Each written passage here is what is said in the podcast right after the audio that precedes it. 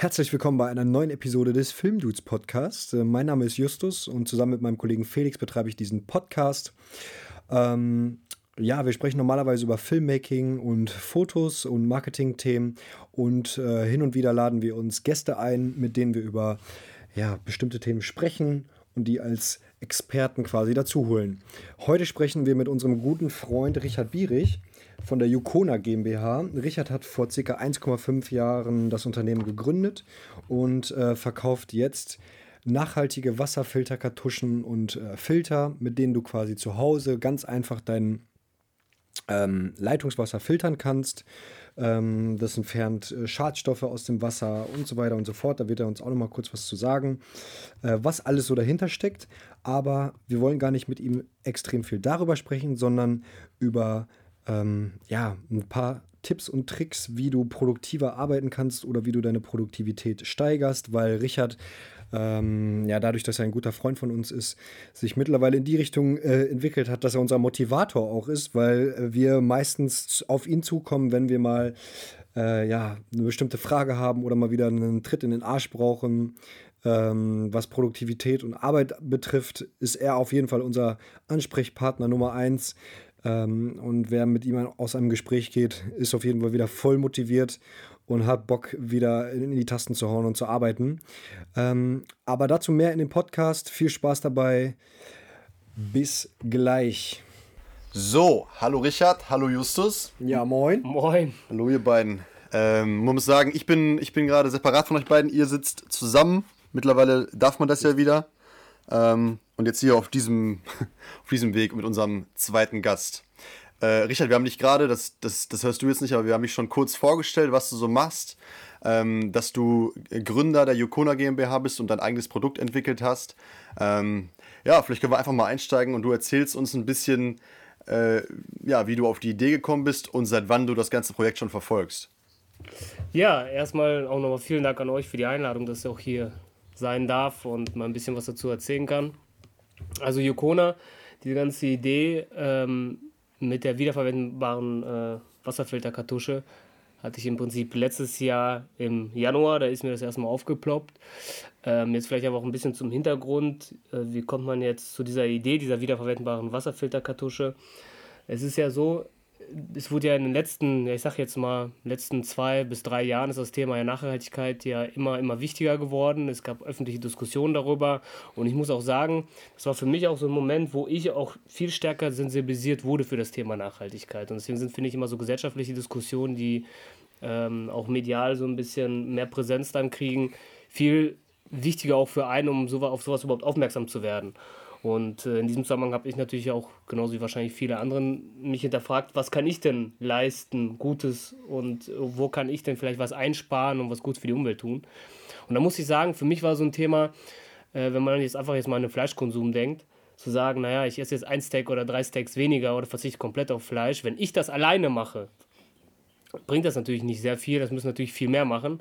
Aber selbst das hat mir irgendwie nicht gereicht. Da dachte ich, ja gut, jetzt verzichte ich auf Fleisch, aber wie kann ich denn noch mehr bewegen, indem ich etwas tue. Ja, und in diesem Zusammenhang habe ich viel nachgedacht und weil ich selber diese Wasserfilter kann zu Hause verwende und auch mein Wasser filtere und nicht mehr schleppe, habe ich dann überlegt, naja, muss man denn die Kartusche mal wegschmeißen? Gibt es da keine nachhaltige Lösung? Und äh, damit ist im Prinzip der Grundstein auch gelegt worden mit der Idee, womit ich dann gesagt habe, wenn ich da was entwickle in dem Bereich, dann würde ich mit meinem Tun in dem Moment, weil ich etwas entwickelt habe, einen extrem großen Mehrwert bringen hinsichtlich der Nachhaltigkeit. Einmal zur Einordnung muss man sagen, für die Leute, die das jetzt nicht kennen, ähm, diese Kartuschen, die filtern eben äh, normales, ich sag jetzt mal Kraneberger und filtern dir da äh, Schadstoffe raus und Kalk und so weiter, ähm, sodass du das dann genau. eben äh, konsumieren kannst. Und da gibt es eigentlich nur einen großen Player, glaube ich, oder gab es bisher nur einen großen Player, glaube ich, kann man sagen, oder? Genau, also da gibt es den sogenannten Marktführer, den wahrscheinlich jeder kennt, äh, den ich jetzt bestimmt nicht nennen werde. Wir wollen hier keine Werbeplattform bieten. nee, aber da gibt es den jeder zu Hause kennt, das ist so der weit verbreiteste und die dominieren den Markt seit Jahren. Also ich würde gefühlt würde ich so sagen, seit 20 Jahren Minimum. Und seitdem haben die auch nicht mal wirklich viel dran verändert, kann das sein? Das ist es, das Entscheidende. Also, ich sag mal, die haben das oft wahrscheinlich nicht hinterfragt, weil es halt hat funktioniert und es läuft auch alles. Und im Grunde nach ist das Ganze ja auch schon nachhaltig, dadurch, dass man kein Wasser mehr in äh, Plastikflaschen kauft.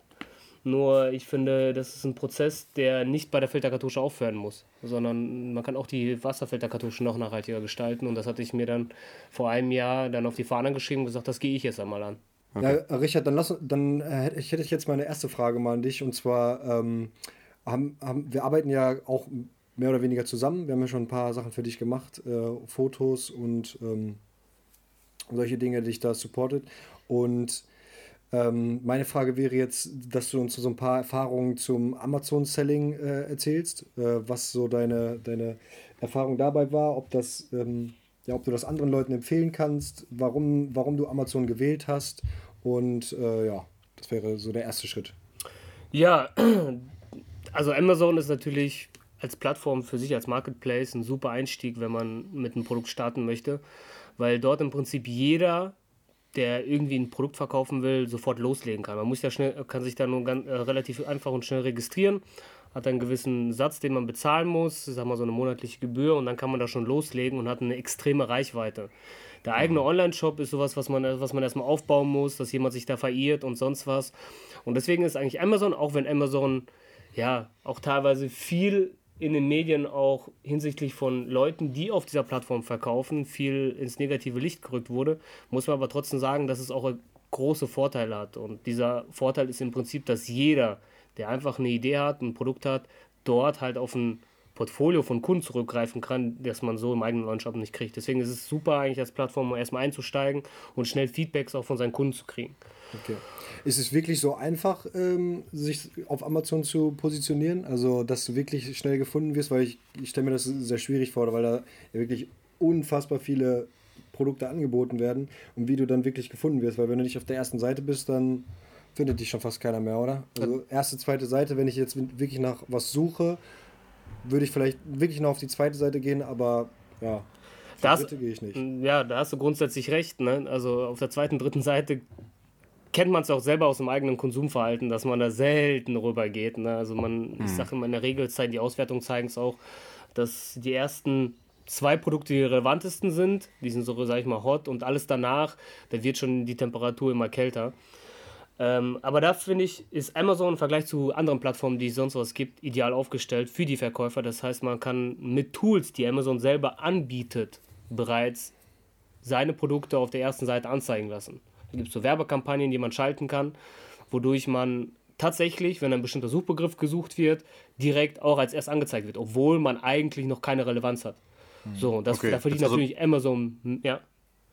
Ja, ich würde sagen, das ist natürlich bezahlte Werbung. Ne? Also da musst du natürlich auch in deiner Kalkulation wahrscheinlich schon ordentlich einen Satz äh, einkalkulieren, damit du da oben auftauchst, oder? Das ist wichtig. Das ist natürlich das Entscheidende. Das kostet natürlich auch richtig Schotter. Ähm, das muss man natürlich auch berücksichtigen in seiner Produktkalkulation, aber auch in seinem Investment, Startinvestment, wenn man da mhm. loslegen will. Also jetzt zu sagen, das wäre natürlich von mir übertrieben, jetzt zu sagen, ja, stell das Produkt rein bei Amazon, da kommen 33 Millionen Leute und dann ab morgen verkaufst du 100 Stück am Tag.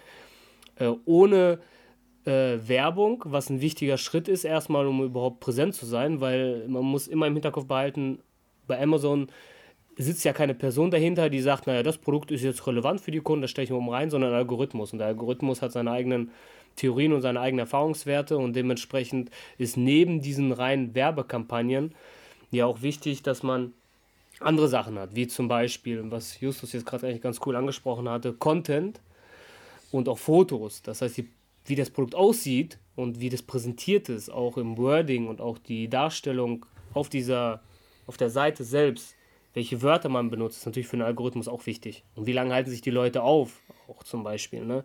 Wenn man schöne Bilder hat, ist der Kunde tendenziell länger da und schaut sich erstmal die schönen Bilder an und sagt, oh, das sieht ja professionell aus, dies, das.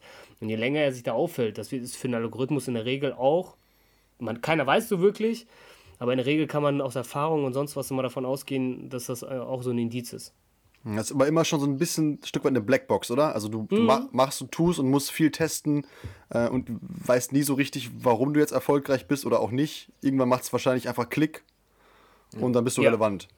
Denke ich auch, aber in der Regel kann man sich also ich sag mal so, man sollte sich auch, viele beschäftigen sich dann auch sehr intensiv damit äh, und verschwenden, ich sag jetzt mal in Anführungszeichen, verschwenden Zeit mit, oh, habe ich jetzt das richtige Wort damit drin und sonst was. Eins muss man sich im Klaren sein, wenn man ein richtig geiles Produkt hat, was auch einen gewissen äh, was auch ein bisschen unique ist. Ne? Also wenn man jetzt die 200. Yogamatte da verkauft, ne?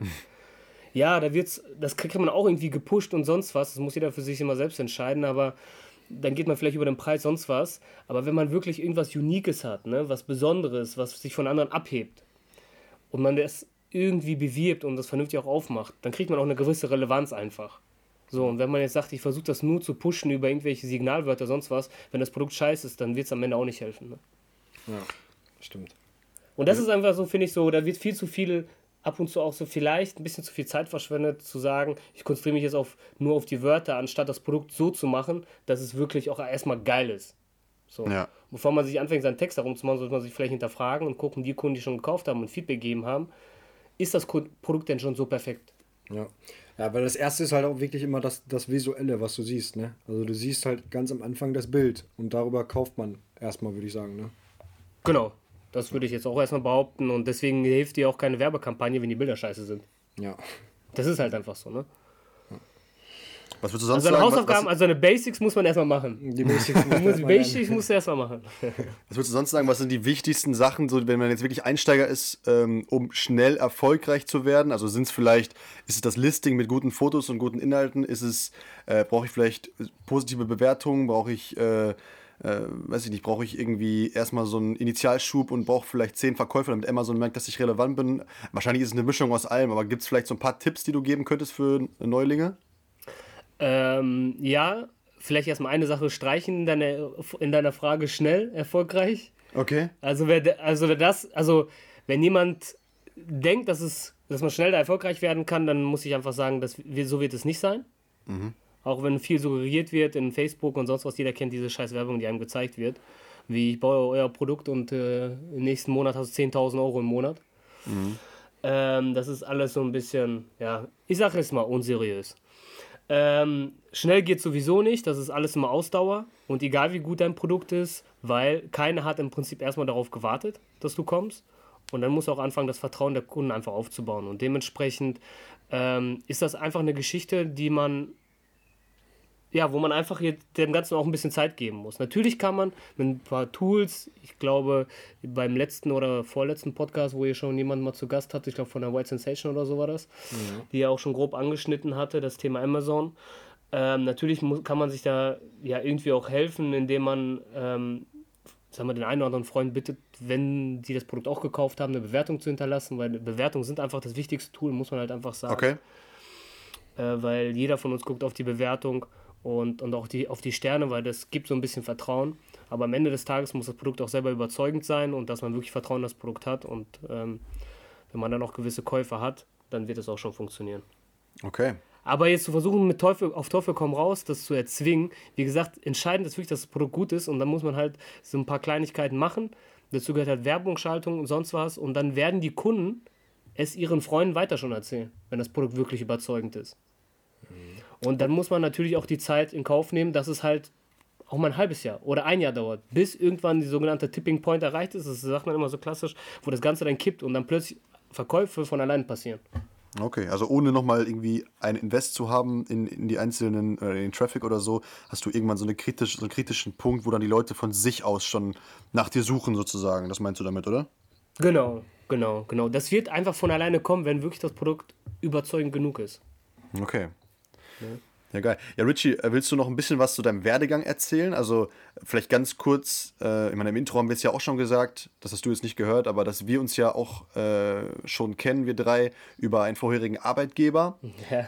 Ähm, du, hast ja, du warst ja immer schon im Handel, ne? also du hast äh, damals, soweit ich weiß, gelernt bei einer äh, großen Kaufhauskette, dann kamst du äh, eben zu, diesem, zu dieser Firma, die mit Getränken handelt und hast auch ein Bachelor- und Masterstudium gemacht. Das passt Ja, alles genau. soweit? Ja. Ja, genau, das passt soweit. Also, das passt schon, ja. Kannst, kannst du nochmal noch mal kurz, kurz durchgehen? Ich bin mir jetzt nämlich nicht mehr ganz sicher, was du studiert hast und was du so, äh, wo du so gearbeitet hast vorher. Genau. Also im Prinzip habe ich äh, diesen Bachelor, den du jetzt gerade auch schon angeschnitten hast, den hatte ich damals berufsbegleitend gemacht. Das heißt, äh, man kann sich das so vorstellen, dass man für die, die das System noch nicht kennen, mittlerweile ist es etabliert. Ich muss sagen, damals, als ich damit 2000, ich glaube 10 oder 11 war das angefangen habe, war das alles noch so, ja, so unbekannt, sage ich mal. Ähm, da ist es ja so, dass man von Montags bis Donnerstags zum Beispiel in der Firma arbeitet und Freitag, Samstag dann jeweils zur Uni fährt und studiert. Und das läuft dann in der Regel dann auch so drei Jahre lang, wie beim klassischen Bachelorstudiengang. Und das habe ich bei einer großen Kaufhauskette gemacht. Da durfte ich äh, extrem viel lernen hinsichtlich des Einzelhandels, wie das Ganze funktioniert, ähm, worauf immer geachtet wird bei dem Portfolio, wie die Präse Präsentation und so ist. Ja, und als ich dann da irgendwann mit dem Bachelorstudium fertig war, hatte ich mich dann entschlossen gehabt, einen neuen Weg zu gehen. Ähm, weil ich davor, bevor ich äh, bei, der, bei, dem, bei der genannten Kaufhauskette meinen Bachelor gemacht habe, auch im Einzelhandel neben der Schule auch gearbeitet hatte, hatte ich irgendwann nach, ich glaube, das waren gefühlt in Summe bestimmt, acht Jahre, die ich im Einzelhandel verbracht habe, irgendwann auch keine Lust mehr gehabt, muss ich ehrlich sagen, wollte einfach was Neues erleben, ja, und bin dann im Prinzip in Paderborn in der Getränkebranche gelandet. Und dann hast du nebenbei noch ein Masterstudium absolviert. Genau, und dann äh, muss man einfach sagen, das ist manchmal ein bisschen freaky. Äh, dadurch, dass man wirklich beim Bachelor, den ich berufsbegleitend gemacht habe, man hatte ja extrem wenig Freizeit, muss man auch einfach sagen, das ist schon eine große Herausforderung.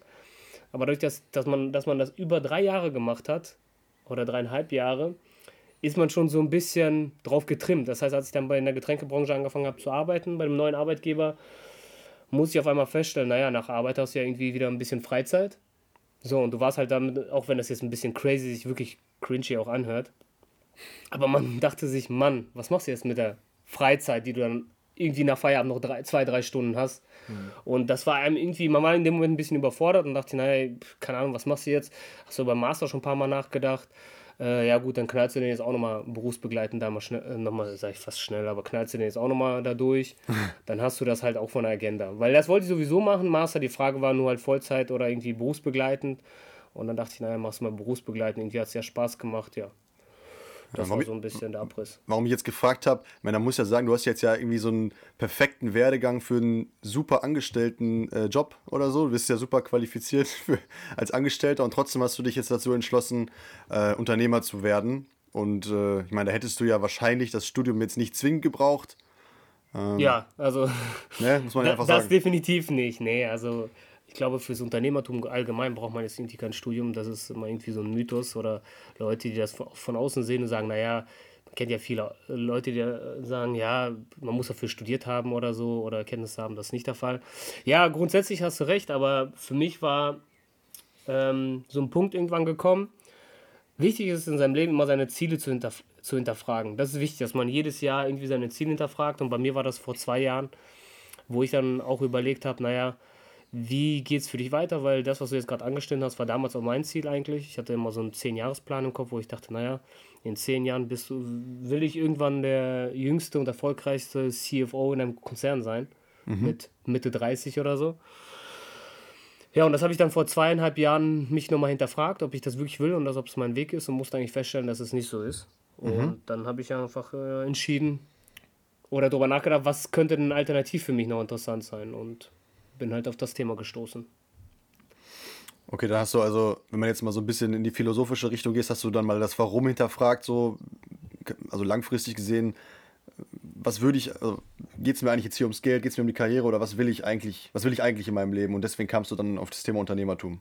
Genau, genau. Also das ist, also genau, das ist so diese Frage nach, wo will ich hin oder was ist mein Ziel und äh, dieses Warum, was du im Prinzip sagst, das muss man halt dann auch hinterfragen.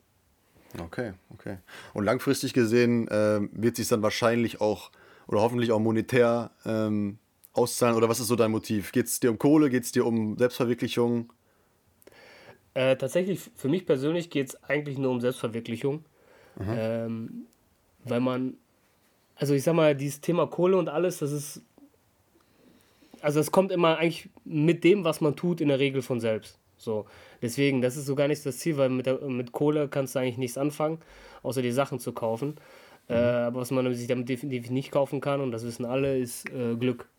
Mhm. So. Und Glück ist ja eine Empfindungssache. Das ist ja nicht, also jetzt nicht Glück im Sinne von man hat Glück gehabt, dass man irgendwas erreicht hat, sondern äh, glücklich sein ist ja ein eigenes Wohlbefinden, so wie man jemanden lieben und hassen kann. Und äh, spannenderweise ist es halt so, man kann das bei der Temperaturmessung erkennen, wenn man äh, Leute die Temperatur misst und schaut, wie hoch die Körpertemperatur ist, wenn sie traurig sind, wenn sie Hass empfinden, wenn sie Liebe empfinden oder wenn sie glücklich sind. Okay. Ist es tatsächlich so, dass die Körpertemperatur, wenn man deprim also deprimiert ist, unglücklich ist oder Hass empfindet, die ist komplett unterschiedlich, wie wenn jemand liebt oder glücklich ist. Und spannenderweise, das hatte ich dann auch gesehen gehabt auf dieser Abbildung, ist es, wenn man glücklich ist, ist hat man die höchste Körpertemperatur in allen Gliedmaßen. Okay. Und äh, sogar noch höher als bei Liebe. Und noch höher als Coronavirus? Was sagst du? Noch höher als Coronavirus? Ja, ich glaube ja. Ich glaube, dann ist man auch vor Corona gewappnet. Weil wenn man glücklich ist, hat man eine hohe Körpertemperatur, ja. Okay, Nee, und krass. das, das war für mich ist auch eine super spannende, spannende Erkenntnis in dem Moment, weil man eigentlich so sagt, so Liebe ist natürlich schon ein sehr, sehr hohes Empfinden, muss ich einfach sagen. Äh, aber Glück ist wirklich, ich würde, also für mich persönlich, das muss, muss man halt schauen, also ich kann das nur für mich sagen, aber ich glaube, dass Glück äh, das Endstadium ist wirklich. Also, weil dort ist dann Liebe alles mit drin. Okay, krass. Ja, aber das, das bedeutet würde ja bedeuten, dass sich so dein mentales Glück irgendwie sogar auf deinen Körper, auf dein körperliches Wohlbefinden äh, auswirkt. Definitiv, definitiv. So, Okay. und wenn man sagt, ich will mich selbst verwirklichen und etwas schaffen und vielleicht mal eine Spur noch hinterlassen, dann strebt man da ja was ab an, was einen vielleicht auch glücklich macht. So, und dann hat man ein komplettes rundes Paket. Krass, die richtige Mentalistenfolge hier. Richie, wobei wir eigentlich sprechen wollten mit dir, weil ich meine, wir sind ja mittlerweile auch äh, alle drei schon äh, sehr gut befreundet und sind im regen Kontakt und du bist immer so ein bisschen unser Motivator gewesen. Du hast immer, äh, konntest uns immer viel erzählen zum Thema Produktivität, Motivation und so weiter. Deswegen wollten wir mit, mit dir ja auch über Produktivität sprechen. Ja auch, also du hast dich ja dafür schon sehr gut qualifiziert, weil du ja äh, damals während deines Berufes, erstmal hast du das Studium nebenbei gemacht, das hast du ja schon äh, erläutert, aber du hast ja auch während deines äh, Angestelltenjobs schon angefangen, ein komplettes Produkt zu entwickeln und eine Firma aufzubauen. Genau. Und äh, ich, ich erinnere mich, dass du uns erzählt, oder du hast mich damals damit auch so ein bisschen angesteckt, dass du einfach dann immer sehr, sehr früh aufgestanden bist und dann schon irgendwie äh, vor der Arbeit drei Stunden gearbeitet hast und deine Sachen erledigt hast oder so. Kannst du da mal was zu erzählen? Ja, genau. Also dadurch, dass es quasi nebenberuflich ich gegründet habe, ich hatte ja noch einen Vollzeitjob, ähm, ist es halt so gewesen, dass man eigentlich immer nur kleine Zeitfenster hat, da was zu tun. Das ist in der Regel vor der Arbeit und nach der Arbeit. Weil sonst ist man ja von 8 Uhr bis 19 Uhr im Büro, sage ich jetzt mal. Oder bis 18 Uhr. Und deswegen kommt eigentlich nur morgens in Frage oder abends. Und wenn man diese Zeiten mal zusammenrechnet, also deswegen war für mich das Thema 5 Uhr morgens aufstehen so enorm wichtig, insbesondere äh, letztes Jahr, um diese Zeit vor der Arbeit auszunutzen, um das Produkt zu entwickeln. Und äh, dementsprechend ging es eigentlich gar nicht anders, als um 5 Uhr morgens aufzustehen. Und dadurch hat man im Prinzip schon, bis man um 8 Uhr im Büro ist, schon drei Stunden was gemacht. Und zwar für seine eigene Firma, die man aufgehört oder das Produkt entwickelt.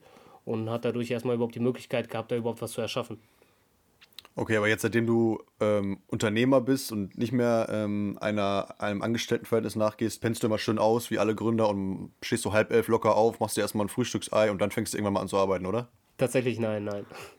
Also wenn man, wenn man einmal in dem Flow drin ist, dass man 5 Uhr morgens aufsteht und auch wie pervers es am Anfang klingt, es ist natürlich äh, erstmal schwierig. Am Anfang muss ich einfach zugeben. Man muss aber auch wissen, wenn man sich dazu entscheidet, heißt das aber auch nicht, dass man bis 12 Uhr oder bis 23 Uhr vom Handy noch tickert. Ja, ja. Und deswegen, wo wir gerade, wo du das Thema auch Produktivität angeschnitten hat, hast, äh, man muss ja auch einfach, jeder kann sich ja selbst reflektieren und mal schauen, wie sein Tagesablauf so ist. Aber ich habe da so auf meinen Tagesablauf vor zwei Jahren mal geschaut. In den Abendstunden, ich sage jetzt mal zwischen 20 Uhr und 23 Uhr, beschäftigt man sich in der Regel, muss man einfach sagen, viel mit Scheiße. Ne? Man sitzt dann vom Handy oder es- guckt Netflix, guckt Fernsehen. Also alle solche Dinge, die jetzt nicht unbedingt einen wirklich voranbringen. So. Und wenn man diese Zeit, also ich sage jetzt mal, nehmen wir jetzt mal die Zeit, statt man, man ist ja ab und zu auch um halb eins schlafen gegangen, wenn man sagt, man geht jetzt einfach mal um 10 Uhr schlafen, steht aber dafür um 5 Uhr auf. Das heißt, man spart sich diese zwei Stunden, die man sonst noch getickert hätte oder was auch immer gemacht hätte und fängt vor 5 Uhr morgens schon an, kann man viel mehr schaffen. Und jeder, der das mal probiert hat, wird feststellen, dass wenn man um 5 Uhr morgens aufsteht, man abends zu Bett geht und denkt, der Tag hatte 45 Stunden gefühlt. Ja. Ja. Da haben wir auch drüber, drüber gesprochen. Es gibt dieses Buch von Jocko, oder Jocko Willing, oder wie, wie der heißt, äh, Extreme Ownership heißt das Buch. Da geht er ja genau darauf ein und sagt so, wenn du schon morgens aufstehst und ähm, ich sag mal, überwindest deinen Schweinehund, stehst auf, ähm, machst vielleicht sogar schon Workout, setzt dich hin, also du, du hast gar nicht diese Lazy Time und ziehst einfach durch. Dann, hast du, äh, dann gehst du auch mit einer anderen Motivation rein, weil du denkst, okay, ich habe das jetzt schon gepackt, ja gut, dann packe ich das nächste jetzt auch noch. Und ich habe das gepackt, dann wird das nächste auch kein Problem sein. Ja, das ist alles total logisch, aber für mich ist es halt mega schwer, das durchzuziehen. Also ich habe es auch mal eine Woche gemacht und es ist halt wirklich hart, ne? Also du musst halt dich wirklich aus dem Bett quälen. Ja, das auf, das auf jeden Fall. Also das ist jetzt auch nichts, was man sagt, dass man, wenn man das zweimal hintereinander geschafft hat, ist es halt Routine, wie man so klassisch sagt, ne, dieses Routineverhalten. Das braucht schon seine Zeit. Ne? Also das muss man schon konsequent durchziehen. Und äh, vielleicht ein kleiner Tipp an dich, wo du gerade das Thema ansprichst, dass du da Schwierigkeiten hast. Du musst also das kann ich jedem nur empfehlen, der wirklich das mal knaller durchziehen will und auch schaffen will und nicht immer sich unterbricht, die Disziplin haben, abends vorm Schlafen gehen, sich schon aufzuschreiben, was man um 5 Uhr morgens, wenn man danach aufgestanden ist, unbedingt tun will und muss. Okay. Also abends vorm Schlafen gehen, was will ich morgen schaffen und wie soll es aussehen? Und selbst wenn es ist, ich kann morgen nur von 5 bis 6 Uhr Sport machen, jeden Tag, weil die anderen Stunden am Tag, von 6 bis 22 Uhr zum Beispiel, habe ich immer genug andere Baustellen. Mhm. So, dann ist halt dein erster Akt, den du morgens machst, und wenn du um 5 Uhr aufstehst, zum Sport fahren. Dann hast du auch einen Grund aufzustehen. Wenn du keinen Grund zum Aufstehen hast, dann stehst du auch nicht auf. Dann fällt es dir auch schwer. Und das ist wahrscheinlich, da musst du selber beurteilen, ich vermute es mal, der Gründe, warum du dann ab und zu das auch nicht mehr schaffst. Ja. Du brauchst einen Grund, sonst stehst du nicht auf.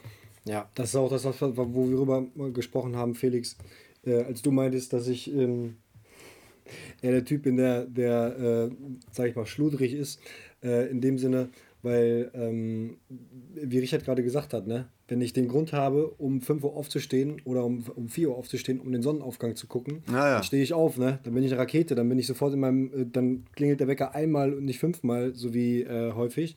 Und dann äh, stehe ich auf, ne? Das stimmt. Auf jeden Fall. Also ich habe auch, auch manchmal diese, diese Zeit, wo ich, wo ich gerne früh aufstehe, wo ich viel äh, mache morgens dann oder so. Aber dann habe ich auch echt mal wieder so Zeit, boah, jetzt habe ich keinen Bock, da will ich lieber ähm, abends länger arbeiten oder so, ne? Ja, ja, das ist es halt. Ne? Aber man ist einfach morgens konzentrierter. Das ist das Ding.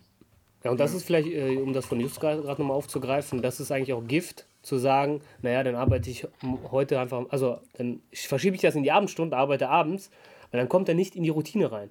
Und dann ja. wirst, wirst du niemals eine Routine haben, dass du es so tagtäglich tust.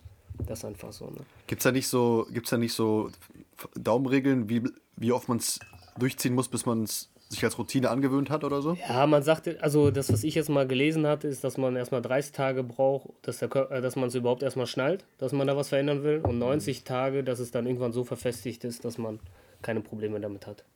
Mhm. Und das ist, das kann ich so nur auch so unterschreiben. Ähm, aber wie gesagt, wenn man es dann einmal als Routine drin hat, dann ist es eigentlich schon fast gar nicht mehr wegzukriegen. Ja, ja. Also, das ist schon sehr schwierig dann, das wegzukriegen. Boah, ich denke, ich habe mal eine Zeit lang immer diese Freeletics-Workouts gemacht und die habe ich jeden Tag gemacht, wirklich je, siebenmal die Woche. Und irgendwann war es wirklich für mich, also deswegen passt das gerade irgendwie, ich, ich kenne mich daran wieder, irgendwann war das echt so, dass mir was gefehlt hat, wenn ich es nicht gemacht habe, weißt du? Ja, und wenn das ist dann schon das Stadium, wo man wirklich dann so eine Routine drin hat, dass das genauso wie morgens das Zähneputzen man so eine Verpflichtung verspürt. Genau. Für sich selbst. Weil mm, so eine Routine und der Körper erwartet das und der Geist erwartet das und dann muss man es tun. Mhm. So, man fühlt sich verpflichtet, also wieso wie man Hungergefühl hat oder essen muss oder was auch immer. Das klingt richtig crazy, vielleicht für jemanden, der gewisse Routinen so nicht hat, aber wenn man das einmal erlebt hat, dann merkt man, dass das wirklich, wirklich crazy ist, was für eine Verpflichtung auf einmal man sich da verspürt. Ja, ja dann würde ich sagen, kommen wir direkt mal zu, zu äh, das passt eigentlich zu den nächsten beiden Fragen. Ähm, wie wichtig ist körperliche Fitness für die mentale Fitness? Darf ich mal, darf mal kurz eine Sache, Justus, noch bevor ich es äh, vergesse, gerade ja. noch kurz dazwischen grätschen und vielleicht auch für, also ich weiß nicht, äh, ich, ich kenne so ein paar, bei mir ist es zum Glück nicht so, aber man kennt ja auch so welche im Freundeskreis und sonst was, die Schwierigkeiten haben und das wird ja jeder wahrscheinlich auch schon mal gehabt haben mit dem Einschlafen und so, ne? Das ist jetzt auch so ein Thema was in der heutigen Zeit mit viel Stress und sonst was verbunden ist, weil man abends nicht mehr abschalten kann, wie auch immer. Ähm, wer da so irgendwie Schwierigkeiten hat, den kann ich nur wärmstens das Herz legen, mal um 5 Uhr morgens aufzustehen und wirklich den Tag mal durchzuhasseln bis 22 Uhr. Also wirklich dann nach der äh, Vormittag schon irgendwas zu tun. Ich sage jetzt mal, wenn man ein normaler Vollzeit, Vollzeitjob hat, 5 Uhr aufstehen, Buch lesen, ein bisschen Yoga machen, dann vernünftig ausgedient frühstücken, dann zur Arbeit fahren, nach Arbeit ein paar Sachen erledigen glaubt mir, um 22 Uhr fallt ihr, fallt ihr ins Bett, als wärt ihr, als wärt ihr ganz auf der Baustelle gewesen. da, da ist gar, kein, gar, keine, gar keine Energie mehr, sich Gedanken über irgendwelche Themen zu machen, weil man Game Over einfach ist. Das ist auch so ein Mittel, womit man ganz gut wieder einschlafen kann. Also ah, okay. Einfach hascheln. Einfach hascheln. Nee, aber das funktioniert tatsächlich. Also tatsächlich. Also weil man dann einfach K.O. ist und dann schläft man auch ganz schnell ein. Das kennt ja jeder, ne? wenn man den ganzen Tag irgendwie unterwegs war und dann K.O. ist. Ja. ja. Das ist schon ganz gut. Klar. Ja, aber das, okay, dann würde ich sagen, dann stelle ich die Frage aber trotzdem nochmal. ähm, wie wichtig ist körperliche Fitness für die mentale Fitness, Richard? Also was, was ich immer bei dir gesehen habe, dass du wie ein Geisteskranker wirklich morgens um 6 Uhr an der, an der Schwimmmauer standest und da geschwommen, geschwommen bist. Und wenn ich mir überlegt habe, dass ich jetzt dann aus meinen Klamotten raus muss und ins Wasser springe, oh, ich hätte es glaube ich nicht gemacht. ähm, ich glaube, das ist meine Philosophie, nach der ich so ein wenig lebe, dass äh, ein gesunder Geist auch nur in einem gesunden Körper existieren kann. Auch wenn das jetzt so ein bisschen klingt, als würde ich hier irgendwas aus dem Buch zitieren und so. Ähm, aber es ist tatsächlich so, man muss sich das mal einfach nur auch selber auf sich mal ein bisschen beziehen und versuchen zu reflektieren. Und dann wird man wahrscheinlich ganz schnell feststellen, äh, je fitter man körperlich sich auch fühlt, desto schneller und agiler ist man auch im Geist. Und dementsprechend hängt das beides enorm miteinander zusammen. Und ich kann bei der körperlichen Fitness ist, muss man einfach sagen, ist es, hat es zwei Vorteile, wenn man Sport macht. Und ähm, da, da geht es jetzt nicht darum, als Frau 90, 60, 90 Körperbau zu haben oder als Kerl wie ein Schrank auszusehen oder was auch immer, sondern Sport hat, ein, hat einige wichtige Eigenschaften, die man nachher auch später vielleicht fürs Unternehmertum sonst was braucht. Erst einmal das Thema, dass man regelmäßig zum Sport geht, das ist das Thema Routine, was wir auch beim Morgensaufstehen mhm. hatten. Dann natürlich das Thema, Thema Disziplin, dass man dranbleibt, mhm. was ganz wichtig ist und das Thema Erfolg. Das heißt, dadurch, dass man Sport gemacht hat, fühlt man sich ja immer danach ganz gut. Jeder kennt das. Ja. Dieses Gefühl und diese Belohnung, die man hat. Mhm. Okay. Und das gibt ja auch immer in dem Moment, dass man sagt, ah, vorher hatte ich keinen Bock, jetzt habe ich das geschafft. Das heißt, man hat eine Herausforderung bewältigt und wurde ja damit belohnt, dass man sich danach gut fühlt. Und äh, das ist halt eben eine sehr wichtige Eigenschaft. Und äh, jetzt hatte ich jetzt gerade, muss ich gerade überlegen, ich wollte noch gerade einen anderen Punkt noch dazu sagen. Disziplin hatten wir, Routine sich gut fühlen und. Ja, und Erfolg, hast du gesagt. Ja, und Erfolg, genau. Aber irgendwas ja. wollte ich noch, das fällt mir jetzt gerade nicht mehr ein. nee, aber das ist enorm wichtig. Also, es hat auch äh, auf, also dieses, dieses körperliche, dieses Betätigen und Sport zu machen, hat auch einen immensen Einfluss auf den Geist einfach. Indirekt sogar. Weil dort halt Eigenschaften erfüllt werden, die man auch nachher im Geist dann. Ach, genau, jetzt fällt es mir gerade ein. Grenzen. So dass man seinen Körper auch kennenlernt. Ne? Ich sage jetzt mal, es gibt Leute, die laufen 10 Kilometer oder 5. Einfach mal auch dem Körper die Grenzen auszu, seinen Körper besser zu kennen, die Grenzen und auch mal Schmerz zu empfinden, sonst was. Das hilft alles nachher, wenn man das Thema Geist in Angriff nimmt, wenn man schwierige Phasen hat, wo man auch viele Schmerzen, aber seelische Schmerzen, sonst was hat, damit einfach auch umzugehen. Da ist Sport enorm wichtig. Also ja, dass du quasi deine sportlichen Grenzen auf äh, quasi genauso äh, auf deine geistlichen Grenzen überträgst, oder wie meinst du das? Dass du quasi weißt, okay, da habe ich eine Grenze. Ja, man weiß einfach, wie man damit auch umgeht, einfach. Ne? Mhm. Also, ähm, dass man weiß, dass nach dieser nach diesem harten Workout, was vielleicht auch schmerzhaft ist, weil man da an seine Grenzen geht, danach zum Beispiel auch eine Belohnung stattfindet. Und so soll man sich einfach klar sein, dass es auch im Leben schwierige Phasen gibt. Mhm. Aber die nicht immer an, anhalten, sondern irgendwann sind die überstanden und die Belohnung danach ist, dass man sich auf die Schulter klopfen kann und sagen, Mann, das war eine harte Zeit, aber geschafft, ne? Ja. Richie, ich habe mal eine Frage bist, also du, ich sagte dir zwei Optionen, du sagst mir, welcher von beiden Typen du bist. Ne? Mhm. Also, wenn du morgens aufstehst und du hast so auf deiner Agenda oder auf deiner To-Do-List hast du so ein paar Sachen stehen, einmal so richtig angenehme Sachen, äh, ich sag mal, Kundengespräch mit einem mit einem äh, total netten Kunden oder so, über ein, über ein Listing oder irgendwie sowas, wo du weißt, du hast gute Chancen, den Pitch zu holen.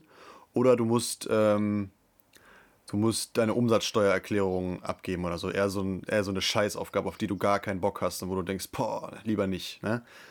Also, ich sag mal einmal die, die schöne, die Belohnung, die, die Aufgabe, die Spaß macht und die Aufgabe, die eher so ein Pain ist. Welche würdest du morgens zuerst erledigen?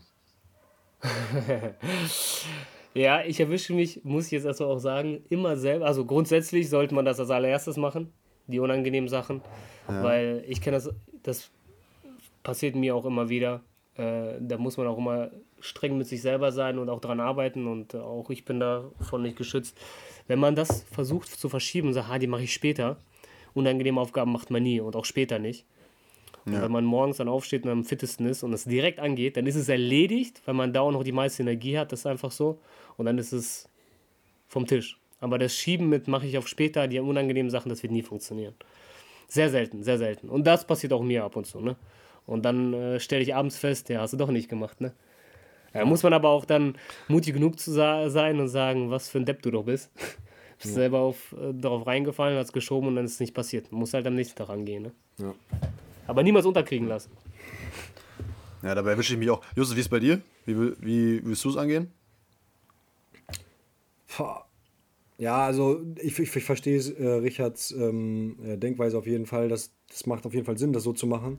Und ich merke es auch jedes Mal selber, wenn ich so gemacht habe, dann fühle ich mich gut. Also dann Ja, ja. sage ich so, boah geil, haben, haben wir viel geschafft. Das haben wir ja auch schon öfters gehabt, dass wir uns hingesetzt haben, komm, heute hauen wir das und das und das und das weg, Ja. dass wir jetzt irgendwelche Briefe reinbekommen haben oder was auch immer so und das ist, das ist irgendein Abfuck, aber da müssen wir uns drum kümmern. Und dann haben wir das erledigt und dann haben wir irgendwann die Zeit dazu, dann äh, irgendwas Kreatives zu machen, uns ein neues äh, Video auszudenken, ein neues YouTube-Format oder was auch immer, ne? Hatten wir ja schon öfter selber. Aber ja, man erwischt sich zu oft selber dabei, dass man es nicht macht. Und äh, eine Mail, also was, was ich, bei mir oft ist, dass eine Mail einfach Ewigkeiten in dem Postfach ist und äh, du denkst so, ja nee, mach ich morgen. Aber nee, mach's jetzt, einfach, einfach jetzt auf Antworten hinschreiben ist immer besser, als wenn du drei Wochen noch wartest.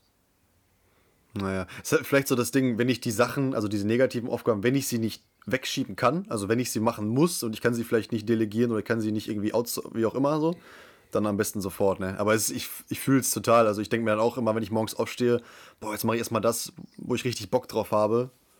So, kennt wahrscheinlich jeder. Naja, aber das ist so ein Ding, okay, muss, müssen wir alle an uns arbeiten. Ja. Okay, Felix, was haben wir noch auf, was haben wir noch auf der Liste an unseren äh, Produktivitätsmentor hier? Ja, das war jetzt eigentlich gerade nur so eine, so, eine spontan, so eine spontane Frage, die mir gerade äh, in den Sinn kam, weil ich da so auch was drüber gelesen hatte. Ähm, was haben wir uns noch? Richie, was haben wir noch? Was haben wir noch Gutes zum Thema? Ähm, ach so, genau. Wie gehst du denn eigentlich mit Fuck-Ups um? Und hattest du mal einen richtigen Fuck-Up? Oh ja, ja, ja. Ich glaube, das hat jeder schon mal bei sich, jeder im Leben gehabt. Und äh, auch bei mir war das so. Also wenn ich jetzt in die Zeit zurückdenke, als ich das Produkt entwickelt habe. Puh, also nachdem ich schon sieben, acht, sieben oder acht Muster gekriegt hatte in jeweiligen Abständen, weil immer ein Muster scheiße war und nicht funktioniert hat. Da war wirklich einmal ein Moment, wo ich einen richtigen Fuck-up hatte, wo es gar nicht funktioniert hat. Also wo ich dachte, das ist es jetzt, jetzt wird es funktionieren. Ja, und dann kamen die Muster und es hat immer noch nicht funktioniert. Und äh, das war wirklich so ein Moment, wo, das war wirklich der größte Fuck-up, wo man dachte, nach, der, nach dem achten Muster dachte, jetzt, jetzt muss es eigentlich passen, dann passt es immer noch nicht. Ja, das war schon, das war wirklich ein Moment, wo ich einmal sch selber schlucken musste. Ich glaube, da bin ich auch direkt, habe ich den Arbeitstag abgebrochen und habe gesagt, jetzt lege ich mich pennen. Okay, und wie, Und dann aber, ja, ja, und wie, bist, wie hast du dich dann dazu gebracht, dich wieder an den Schreibtisch zu setzen? Also was war da? Das ist ja jetzt das Entscheidende. Ähm, also erst einmal habe ich mich hingelegt und bin pennen gegangen. Mhm. Äh, wie immer, dann hat der Wecker wieder um 5 Uhr morgens geklingelt. Und dann bin ich aufgestanden und äh, habe mich nochmal besinnt auf, das ist vielleicht, glaube ich, auch das Wichtigste, auf die Werte, die man sich festgelegt hat, also beziehungsweise seine Motivations- und seine Leitsprüche. Weil das ist so ein bisschen immer die Säule, die kann man sich auch zu Hause gerne immer aufhängen, das mache ich zum Beispiel auch immer. Und da habe ich so einen Okay. Moment, da war ein Satz, der brennt bei mir dann in dem Moment immer, sofort auf, lichterloh. Das ist für mich so, sage ich mal, mein Rettungsring, den ich mir selber zuschmeiße. Sobald es richtig schwierig ist und man richtig massiv damit ein Problem hat und nicht vorankommt, denke ich mir dann immer, wenn es so einfach wäre, dann hätte es irgendjemand schon gemacht oder dann würde es das schon geben. Und das brennt bei mir dann wie so ein Rettungsring, schmeiße ich das auf mich zu und dann greift man es tatsächlich wieder an, weil man weiß, es muss erstmal schwer sein, bis es gelöst ist, weil sonst, hat, sonst würde es doch jemand schon machen. Oder sonst würde es doch die Lösung schon geben. Und das hast ist wirklich so ein, ja. Das hast du dir, sorry, ich wollte dich nicht unterbrechen. Das wolltest du, das wolltest du, äh, das hast du dir wirklich aufgeschrieben zu Hause oder wie kann ich mir das vorstellen? Genau. Das ist aufgeschrieben. Und, Da hängt da hängt ein äh, Poster über deinem Bett und da steht es Wand. drauf. Ja, ja, an der Wand, ja. Ich habe mir so, Really? eine, so eine, so ein, in so ein paar Bilderrahmen so ein paar Leitgedanken. Also ich kann ja mal einfach so mal die drei, meine drei stärksten Leitgedanken Bitte, mal raushauen. bitte. Ähm, der erste ist äh, Grenzen brechen. Das steht ganz groß bei mir drin. Da, damit meine ich im Prinzip, ähm, wenn jemand zu dir sagt, dass es nicht geht, dann denk daran, es sind seine Grenzen, nicht deine. Das ist immer bei solchen Sachen, wenn man Ideen hat für neue Sachen oder sonst was, wo man dann sagt, ja, komm, das wird doch nicht klappen und so hat, doch, hat jeder von uns gehört, habe ich auch schon hundertmal gehört. Dann ist das ja nur eine subjektive Meinung von einem und das muss ja nicht auf dich zutreffen. Dann äh, das Thema gib niemals auf. Auch so ein wichtiger Leitgedanke.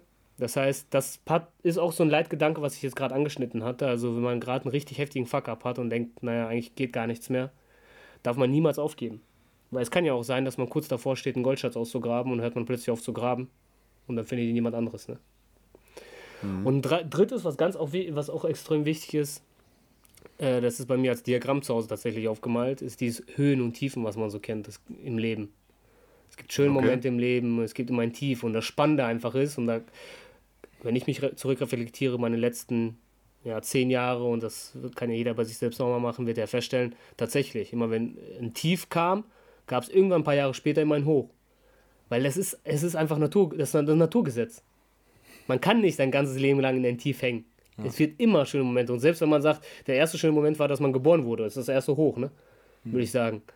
So, und deswegen das Naturgesetz, das kann man gar nicht unterbinden und dementsprechend, das hängt bei mir auch und das passt auch gerade zu dem einen Thema mit dem Fuck-Up, dann bist du halt in einem Tief. Aber Fakt ist, es wird irgendein Hoch kommen, egal was es ist. Ja. Man muss halt dann mit Ausdauer Okay, mega spannend. Ja, auf jeden Fall. Muss ich dich mal nach Corona-Time äh, besuchen, mir das mal angucken, was du dir da aufgemalt hast. Ja, kannst du gerne machen. Mega spannend. Ähm, dann hätte, hätte ich eine Frage, wo wir jetzt so lange über Fuck-Ups gesprochen haben. Welche Erfolge gab es? Wo dachtest du, Junge, wie geil ist es? Hab alles richtig gemacht. Oder jetzt, jetzt, jetzt äh, kommt da, oder jetzt ist der Punkt, da sage ich geil. Das äh, war richtig, dass ich das jetzt angegangen bin diese Filterkartuschen. Ja, ich glaube, der größte Erfolg war, als das finale Produkt anstand ne? und ich gesehen habe, es funktioniert. Und man so viel äh, Energie reingesteckt hat und jeden Morgen, jeden Morgen vor der Arbeit gearbeitet hat, dann nach Arbeit gearbeitet hat und versucht hat, das Ding irgendwie aufzubauen und dann eine Lösung zu entwickeln, weil es war tatsächlich ein sehr steiniger Weg. Und als dann das mhm. Produkt geliefert wurde, oder beziehungsweise sagen wir es mal so, als das erste finale Muster fertig war und man es getestet hat, final vor der Produktion, dass man gemerkt hat, es funktioniert.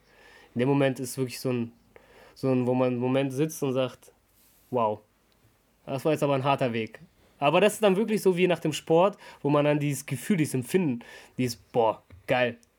Ne? So. Und das war wirklich so ein sehr großer Erfolg, wo ich dann geschaut habe und dachte, Mann, das musste echt, das musste sehr steinig und lang sein, aber umso süßer sind die Früchte. Okay. Ja, cool. Hast du noch, hast du noch einen letzten einen letzten Hack oder ein letztes Ding, wo du sagst, das hilft mir immer, mich zu motivieren oder so? Also, ich, also der wirklich der größte Hack ist einfach sein Warum zu kennen, also warum man etwas tut. Und ich glaube, das ist das Entscheidende, warum und das Ziel. Das hängt so eng miteinander zusammen. Und äh, wenn man sich darauf besinnt und sich das einmal zu Hause selber aufschreibt und aufhängt, ich glaube, das ist eigentlich so der größte Hack, weil man dann jeden Morgen oder egal, wenn man vom Spiegel steht oder so im Zimmer ist, am besten am Platz, wo man immer wieder dran vorbeiläuft, das mal vor Augen visualisiert hat, dann ist das eigentlich schon der größte Hack, weil man damit sein Unterbewusstsein extrem programmieren kann. Und äh, man kennt es ja, ne? wenn man etwas hundertmal gesehen hat, dann kriegt man es irgendwie auch nicht aus dem Kopf mehr raus. Ne? Ja. Und äh, vielleicht irgendwie noch einen so einen lustigen Satz, den ich mal in einem Buch gelesen habe, wo ich mir tatsächlich in dem Moment wirklich köstlich amüsiert habe, ist, man muss halt einmal zurückdenken, also einmal mal darüber sich Gedanken machen. Das Gehirn, was man oben hat, das war irgendwie so ein Satz, da stand drin, die Anzahl der Gehirnleitungen, die wir oben im Kopf haben, das ist eine Anzahl, also das ist eine 1, gefolgt von 15 Millionen Nullen. So viele Leitungen haben wir oben in der Birne. Okay. So, und jetzt muss man sich mal vorstellen, ob dieses hochkomplexe Ding wirklich nur dafür geschaffen ist, dass wir fressen und scheißen. Um es mal platt auszudrücken. Da muss schon ein bisschen mehr sein. Äh, also das, dafür ist das Ding nicht gemacht.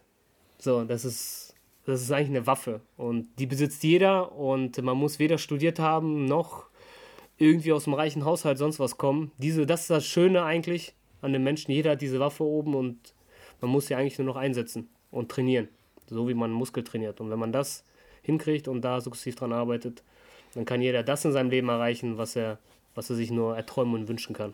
Okay. Ich habe auf jeden Fall schon wieder meine Weekly Dose of Motivation jetzt aus dem Gespräch mitgenommen ja. und habe wieder, hab wieder ein paar Sachen, die ich jetzt auf jeden Fall auch für mich umsetzen werde. Ja. Und ich glaube, ich wage mich auch nochmal an das Experiment früh aufstehen ran. Das, das klingt schon echt schlüssig. Ja, bleib mal dran. Also halt dich mal auf dem Laufenden, ob du das hinkriegst. Ja, definitiv. Mit den ein, zwei kleinen Hacks. Justus, wir haben ja letzte Woche angekündigt, dass wir jetzt immer jede Woche eine Sache, die uns inspiriert oder beeinflusst oder uns irgendwie beeindruckt hat, äh, präsentieren. Ich würde sagen, das machen ja. wir auch mal eben, oder? Ja, komm. Schieß ja, los, mein an. Lieber. Ich fange an? Nee, du fängst an, ja. Ich fange an?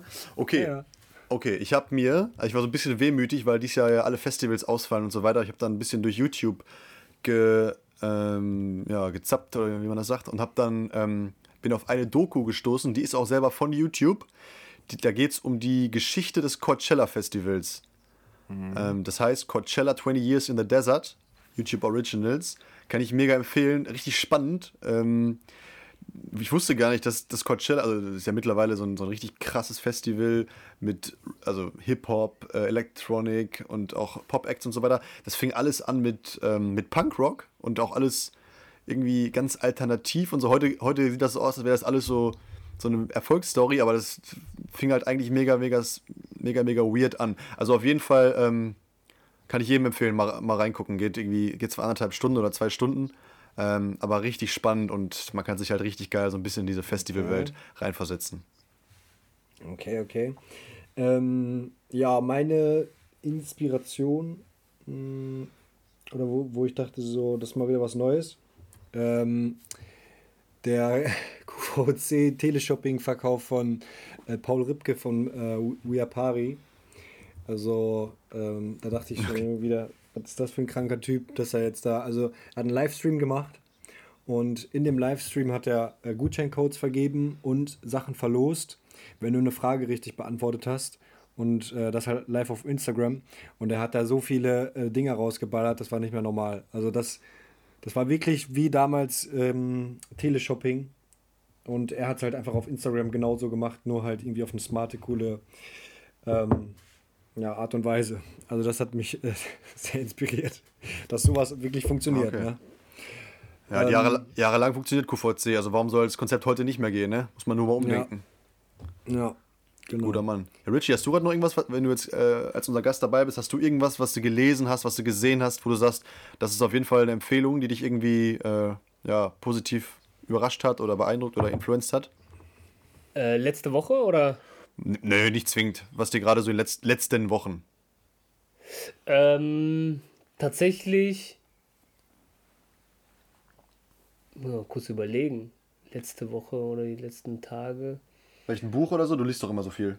Ja, tatsächlich ist es so. Ich bin jetzt gerade an so einem Buch dran. Also ist es so. Also ähm, das, das Buch, was ich jetzt aktuell lese, das hat extrem, extrem viele Passagen. Ich muss ehrlich sagen, ich habe, glaube ich, selten ein Buch so viel bestick, bestickert. bestickert. Okay. Ähm, da stand ein sehr inspirierender Satz für mich zum Beispiel drin. Da stand nämlich drin, wenn du nur Probleme siehst, dann denkst du nicht mehr klar. Ähm, das war so ein Satz für mich, der eigentlich so vieles zusammengefasst hat. Weil wenn man nicht lösungsorientiert denkt, sondern nur immer die Probleme sieht, dann, finden, dann blockiert das einen. Ich sage mal jetzt vielleicht ein ganz schnell ein kurzes Beispiel, wenn man jeden Morgen eine Stunde zur Arbeit fahren muss, weil man davon 40 Minuten im Stau steht, weil man in die Innenstadt rein muss, kann man das Problem zwar, wenn man sich jetzt nur auf das Problem konzentriert, dann wird sich nichts verändern, weil man sich immer wieder nur darüber auflegt. Direkt, man sitzt im Auto, regt sich darüber auf, dass man wieder im Stau steht, 40 Minuten. Mhm. Äh, wenn man aber versucht, seine Denkweise zu ändern und nach Lösungen sucht, dann wird man keine 40 Minuten mehr im Stau stehen, sondern wird man vielleicht bis an die Grenze von der Stadt mit dem Auto fahren, umsteigen auf einen Bus oder Zug, sagen wir mal Zug. Und dann ist man in 10 Minuten vielleicht oder 15 Minuten schon bei der Arbeit und sitzt nicht mehr 40 Minuten im Auto. Ja, oder was mir dazu jetzt gerade eingefallen ist, oder man nutzt diese 40 Minuten, um einen äh, Podcast zu hören, der ähm, sehr informativ ist oder so. Also wäre, wäre für mich auch das, das Problem anders zu sehen. Nicht als Problem, sondern als äh, gutes Problem, um Zeit zu haben, um sich mit solchen Sachen zu beschäftigen, wofür du eigentlich sonst keine Zeit hast, sage ich mal, ne? Ja. Naja, und das weiß man, wenn man zum Beispiel diesen, Genau, das, ja, das wäre auch zum Beispiel ein Lösungsansatz, klar. Und das weiß man zum Beispiel, wenn man diesen Filmdudes-Podcast hier konsumiert und sich diese, diese Dosis Motivation und Produktivitätshacks einfach in reinzieht. Also, äh, ich würde sagen, das ist ein fantastisches Schluss, Schlusswort. Ja, das ist es. Und damit schließen wir jetzt den Podcast ab. Vielen Dank, Richie, dass du dabei warst. Ja, vielen Dank nochmal für die Einladung. Es war mir wie immer eine Ehre mit euch. Mach's Super, gut. danke Alles, dir. alles Gute weiterhin. Mach's gut. Ciao, ciao. Jo, Ciao, ciao. ciao.